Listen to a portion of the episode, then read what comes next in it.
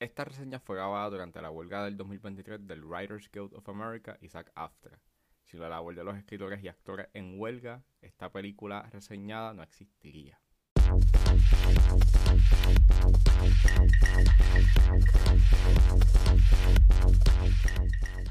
Damas y caballeros, bienvenidos a 10 a 15, un podcast de sala de películas y series en un lapso de 10 a 15 minutos. Yo soy Ángel y en este episodio voy a estar hablando de Haunted Mansion. Haunted Mansion está exhibiéndose en cines, así que setback, relax, que 10 a 15 acaba de comenzar.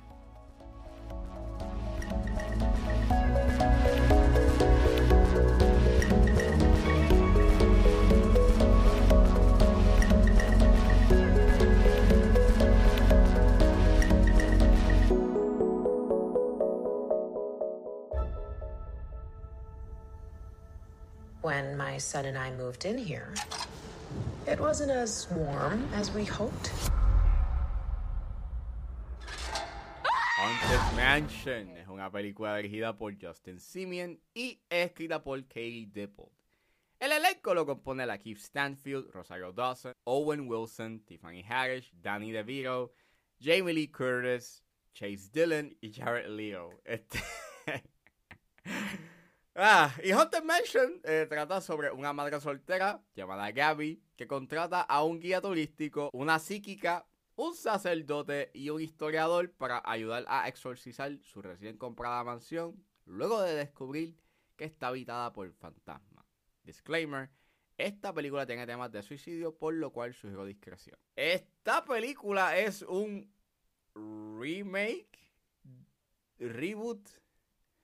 Anyways, esta es una nueva versión de Haunted Mansion. Obviamente, sí. Eh, eh, había salido una versión en el 2003 que la había protagonizado Eddie Murphy, que está basada en la machina Haunted Mansion. Pero esta es una nueva versión de Haunted Mansion, con una nueva historia, con unos nuevos personajes y toda la cosa.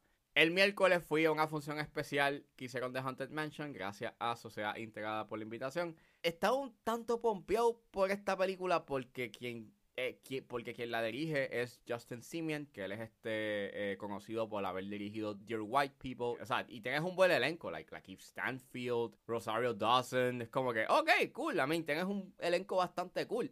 Así que pues, la fui a ver, esperaba you know, pasarla bien y pues es una película que es competente. Por lo menos aprecio de que es una película que tiene cosas que están bien hechas. O sea, por lo menos sus primeros minutos al inicio, you know, al inicio a mí me tuvo bastante pompeado. Como que, diablo, esto está cool.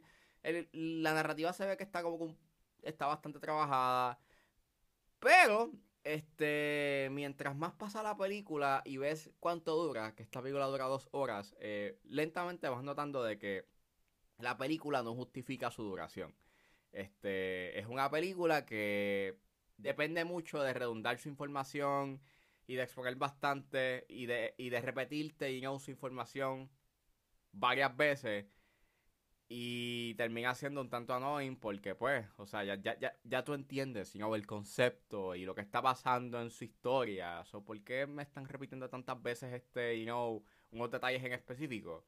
Al igual que es una película que sus set pieces de o sea, sus set pieces sobrenaturales al inicio sí están cool. Like, hay unos puntos que pues llegan a ser sorprendentes porque eh, logran hacer una buena mezcla entre efectos prácticos you know, y un buen set design con elementos you know, en CGI.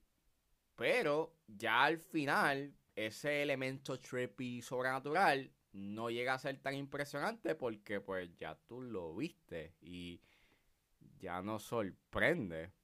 Y pues nada, está ahí para entretener y sí, pues entretiene, pero no es igual, no es lo mismo. Y pues, el elenco hace un buen trabajo porque pues nuevamente tienes a la Keith, tienes a la Keith Stanfield, tienes a Rosario Dawson, tienes a Danny DeVito, o sea, la química que tienen e- que tiene el elenco está bastante cool, en verdad. Hay unos chistes que funcionan, like Owen Wilson tiene unos cuantos chistes que sí eh, logran ser graciosos. Eh, aunque al inicio eh, le dan como un enfoque al personaje que interpreta Chase Dillon, pero durante la película como que él va, él va perdiendo una presencia y en verdad, like, es una pena porque el delivery que él tiene a la hora de, pues, este, hacer chistes era bastante efectivo. Mientras más pasaba la película, menos, menos screen time él tenía y no le daban espacio para tener ese buen delivery, you know, cómico que estaba manifestando, you know, al inicio. Dentro de su narrativa spooky y sobrenatural, eh, es una película que trata que trata de hablar sobre el duelo. No trae nada nuevo a la mesa, you know, con respecto al tema. Hay otras películas que lo han trabajado mejor, pero aprecio bastante de que a pesar de ser un tema, a, a pesar de que lo que dice con respecto al duelo no es nada nuevo, eh, y, hay otras películas que han hecho una mejor exploración del tema, por lo menos aprecio de que es una película que trata de dar un tema, además de efectismo. Y en verdad, pues, qué cool, you de que por lo menos hay un tema en específico y hay, y hay una lección dentro de la película que le añade un poco al valor que tiene la película más allá de solamente proveer entretenimiento por dos horas. Creo que lo peor que tiene esta película es su product placement porque hay a pesar de que no es como que you know, sumamente blatant, you know, no es tan obvio el product placement, el mismo yace en los diálogos. Like, los personajes empiezan a decir algo y de repente, ah, yo compré esto en pon marca. O sea, pon una tienda o pon, este, qué sé yo, un fast food. Y literalmente es bien annoying. Lo peor de todo está en que hay, un, hay una escena sumamente importante a nivel emocional y literalmente en esa misma, en esa misma escena donde ese personaje está, you know, manifestando emociones y, mano, es una actuación bastante buena. De repente, pa, product placement. Y es como que, diablo, mano. Y en verdad, like, inclusive el delivery que da esa persona a la hora de decir ese, a la hora de decir esa marca es bien, es bien weird. Like, ok, es bien jarring. Y me, molestó un poco porque dañó una escena que pudo haber sido, know, bastante poderosa a nivel, a nivel emocional, pero no. Product placement. Este. El CGI está fine.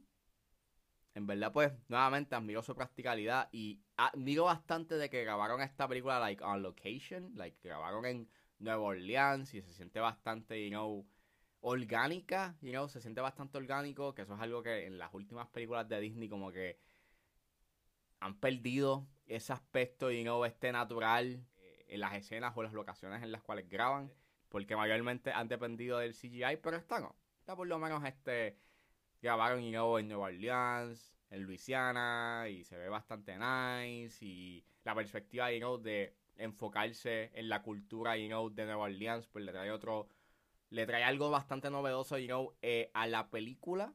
Le trae algo novedoso en términos narrativos. So, aprecio mucho eso también. Al igual que está presentando otra cultura, you know, en pantalla grande. So, eso está nice. Pero fuera de eso, Haunted Mansion, pues, es una película que había potencial de hacer algo bastante chévere si hubieses hecho una película un poco más concisa y resumida. Creo que hay mucho que hay en la película que se pudo haber sacado, porque en verdad o es repetitivo a nivel de efectismo o a, o a, nivel narrativo y si, y si esto hubiese durado como que hora y media hubiese sido un viaje mucho más efectivo y mucho más entretenido. Porque llega un punto en que pues se repite tanto ya sea en su en sus secuencias sobrenaturales o en su narrativa que en verdad como que tú te estás esperando a que se acabe y pierde ese factor de novedad y termina siendo pues una película que pues entretiene pero pudo haber sido mejor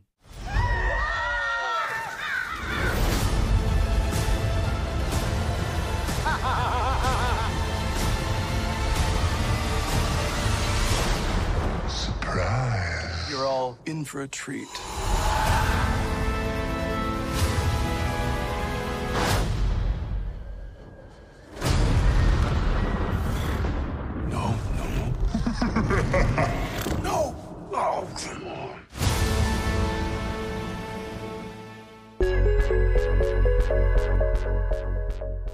Bueno, eso fue todo en este episodio de 10 a 15. Espero que les haya gustado. Suscríbanse a mis redes sociales. Estoy en Facebook, Twitter e Instagram con redes.pr. Recuerden suscribirse a mi Patreon con un solo dólar. Pueden suscribirse a la plataforma y escuchar antes de su estreno los episodios de 10 a 15 y a 4x3. pueden buscar en la plataforma como Ángel Serrano o simplemente escriban patreon.com slash Si están en la disposición de ayudar a la calidad de este podcast, pueden donarme mensualmente a través de Anchor Support desde 99 centavos hasta 9.99, pero si están en busca de hacer una donación de una sola vez, pueden donarme a través de PayPal como Ángeles PR. También me pueden ayudar con sencillamente compartiendo los episodios en las redes sociales y no importa la ayuda que ustedes decidan hacer, yo voy a estar inmensamente agradecido. Los links a todas estas opciones están disponibles en la descripción de este episodio. Lo pueden buscar en su proveedor de podcast favorito como 10 a 15 con Ángel Serrano. Gracias por escucharme, recuerden suscribirse y nos vemos en la próxima.